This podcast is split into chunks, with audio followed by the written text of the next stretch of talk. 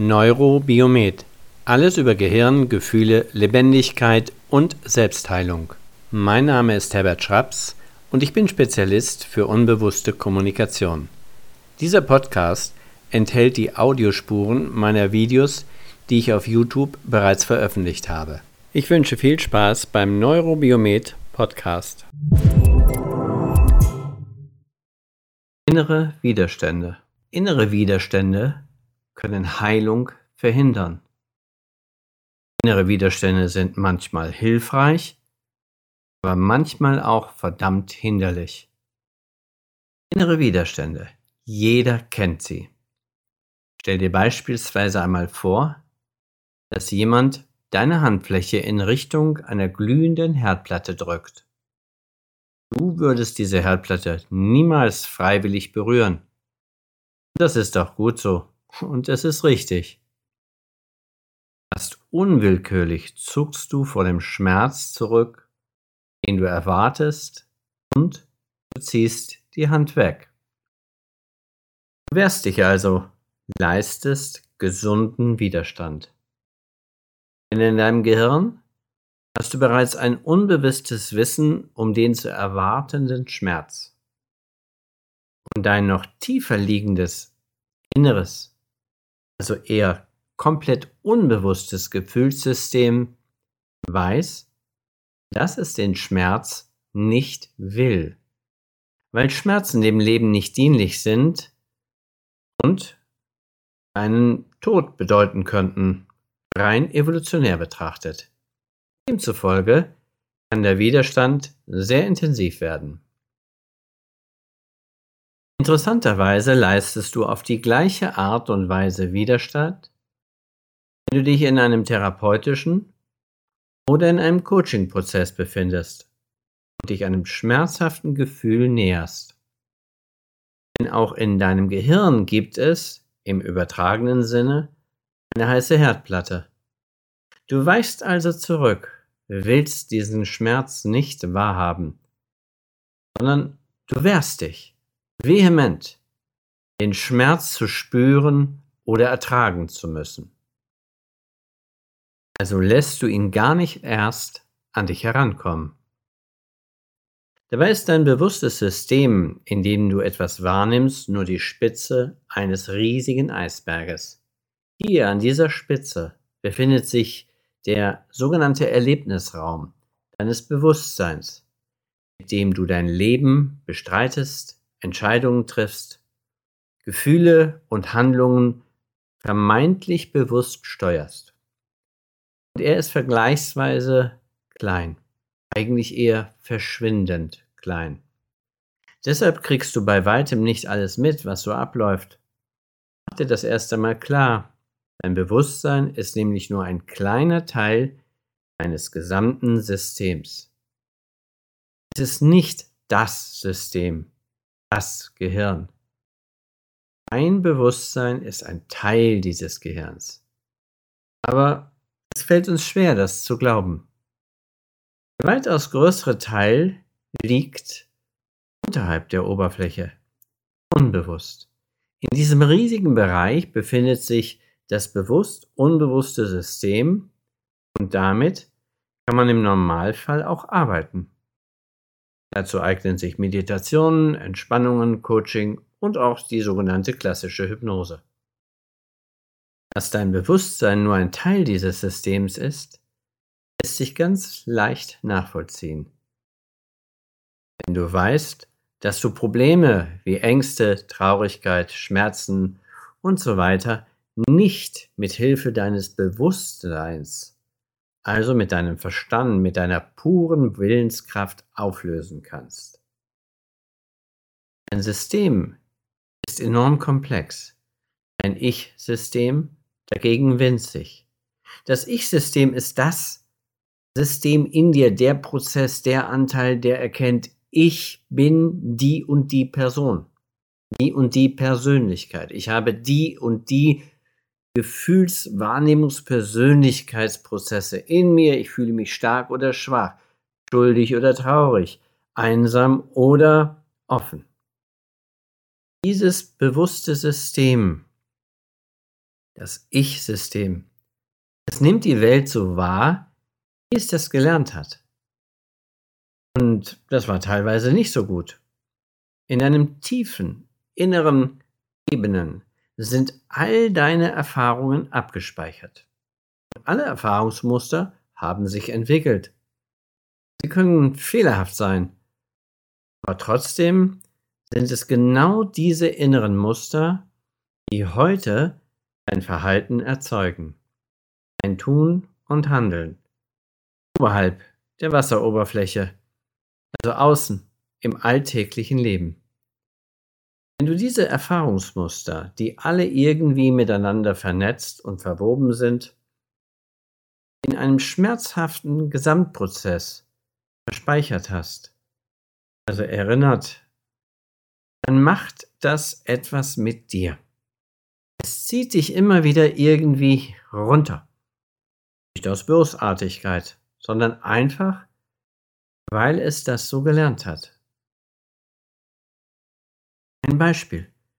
Wenn du als Kind immer nur Abwertung bekommen hast, dann muss dein Gehirn davon ausgehen, dass es keine Vergleichsmöglichkeiten hat, dass die Abwertung normal ist. Später wirst du als Erwachsene dich viel häufiger abwerten, als dir lieb ist.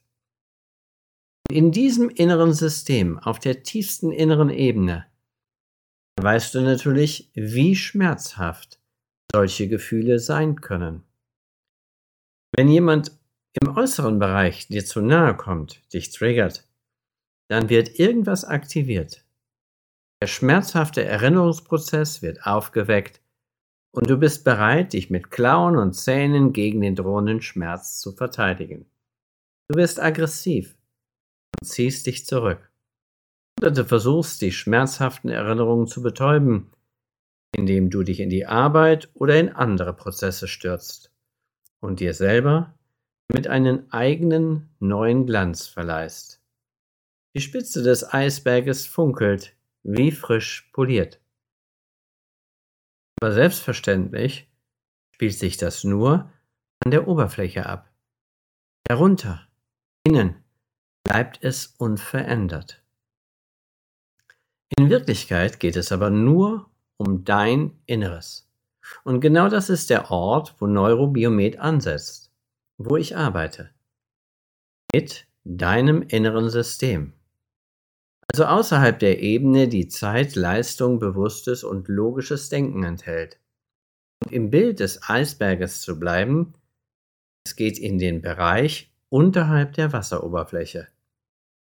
In dieser tiefen Schicht arbeite ich hauptsächlich der Ebene der Emotionalität. Denn hier werden das Sein, das Handeln und die Muster des Verhaltens bestimmt. Es ist dein Fundament. Und wenn du daran arbeitest, kannst du auch in den oberen Bereichen etwas ausrichten, verändern und natürlich verbessern. Dieses Fundament wird bereits in den ersten Lebensjahren bis hin zum Alter von circa sechs Jahren gelegt. In der sogenannten Prägungsphase. In dieser Zeit passieren die meisten Fehler, die du später nicht immer selbst korrigieren kannst. Denn diese Erfahrungsmuster entziehen sich deinem bewussten Zugang. Sie befinden sich unterhalb der Wasseroberfläche, in deinem Unbewussten. So entstehen von dir unbemerkt deine späteren Fehlwahrnehmungen und dein sogenanntes schwieriges Verhalten. Wie zum Beispiel Gefühle von Scham und Schuld oder das Gefühl, klein, unwichtig und nicht gut genug zu sein. Das sind oft die bösen Folgen der verzerrten Wahrnehmung deines inneren Systems. Dein innerer Widerstand richtet sich gegen diese unerwünschten, schwierigen Gefühle.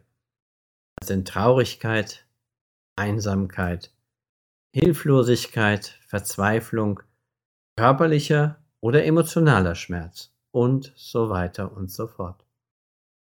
Mit diesen schmerzhaften Gefühlen möchtest du bewusst nicht in Berührung kommen. So ähnlich wie die heiße Herdplatte. Du hast sie also auch in deinem Kopf. Wenn du in einem therapeutischen Prozess bist und den Schmerz einfach nicht willst, was machst du dann? Du findest Gründe, die dein Weiterkommen von vornherein unmöglich erscheinen lassen. Du kannst es dir angeblich einfach nicht vorstellen, mit Gefühlen zu arbeiten, findest keine Zeit und Ruhe. Und du glaubst, dich nicht auf den Prozess einlassen zu können, oder der Therapeut ist zu doof. Naja, manchmal hast du vielleicht recht. Aber in der Mehrzahl handelt es sich um Ausflüchte, Ablenkungen und Umwege. Das ist klar. Denn es ist enorm wichtig zu wissen, dass ein riesiger Unterschied zwischen der Herdplatte in deinem Kopf und der realen Schmerzquelle durch Verbrennungen oder andere Verletzungen besteht. Natürlich macht es keinen Sinn, sich freiwillig körperliche Schmerzen zuzufügen und es ist lebensfeindlich. Sich aber um den Schmerz in deinem Gefühlsbereich zu kümmern, ihm mit Aufmerksamkeit zu begegnen, das ist sinnvoll. Denn der seelische Schmerz ist ja schon da. Und manchmal zeigt er sich wie eine Art Salamitaktik. Mal hier, mal da, mal rein emotional und mal auf der körperlichen Ebene. Eine Aufgabe besteht also in diesem Fall nicht in der Vermeidung von Schmerz, nicht im Widerstand, sondern im Zulassen, Wahrnehmen und Verarbeiten. Und dann Schritt für Schritt an der Auflösung des Schmerzes bzw. der Probleme weiterzuarbeiten. Probleme, die sich oft in Form von emotionalen oder körperlichen Schmerzen zeigen. Vielleicht weißt du, wie weh eine verklebte Muskulatur tun kann und wie ein richtig erfahrener Trainer dir dabei helfen kann, deine Muskeln wieder geschmeidig zu machen, so dass du dich gut, beweglich und voll Tatendrang fühlst. Das Gleiche kannst du auf deiner Gefühlsebene ebenfalls erreichen. Widerstände in deinem Innern sind sehr wichtig, weil es Informationssysteme sind. Sie zeigen uns, wo der Schmerz sitzt und helfen uns, auf der unbewussten Ebene einen Weg zu finden. Vom bewussten Bereich aus durch all die Sperren und Schichten der inneren Abwehr. Der Weg geht an den logischen Kritikern vorbei und in die Gefühlswelt hinein. Dort kannst du wie ein Detektiv das aufspüren, was dich ursächlich belastet, drückt oder beschwert. Ich bin dabei dein Begleiter, dein Unterstützer. Das ist unser gemeinsamer Job, die Ursachen deiner Probleme zu verändern und aufzulösen. Denn ich werde dir nicht mit einem Fingerschnipp, mit einem Simsalabim deine Schmerzen, dein Leiden wegzaubern können. So etwas findest du nur irgendwo im Internet. Versprechungen gibt es viele dieser Art.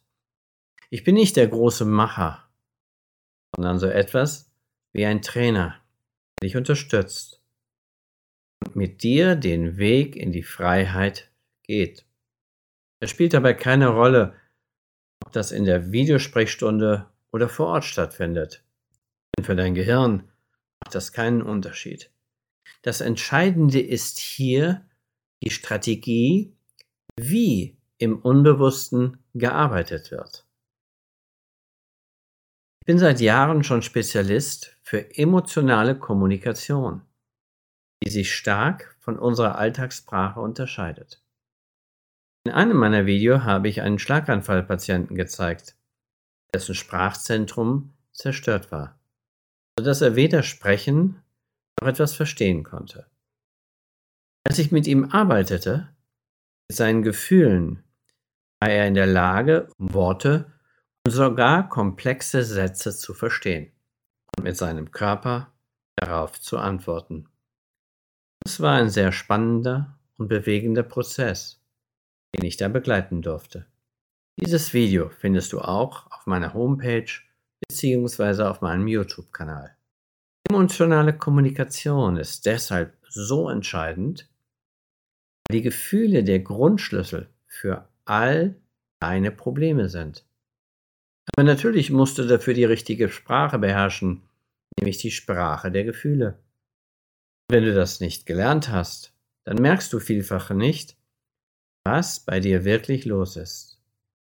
Du ignorierst die Zeichen und leistest heftigen Widerstand. Du willst den Schmerz nicht. Du brichst eine Therapie oder ein Coaching nach dem anderen ab. Und immer dann, wenn es brenzlig wird, ziehst du dich zurück. Mit der Zeit lebst du gar nicht mehr richtig. Du funktionierst nur noch. Ein Problem kommt zum anderen. Es geht immer weiter abwärts. Mit dir und deinen Gefühlen. Gleichzeitig nehmen aber die Symptome zu.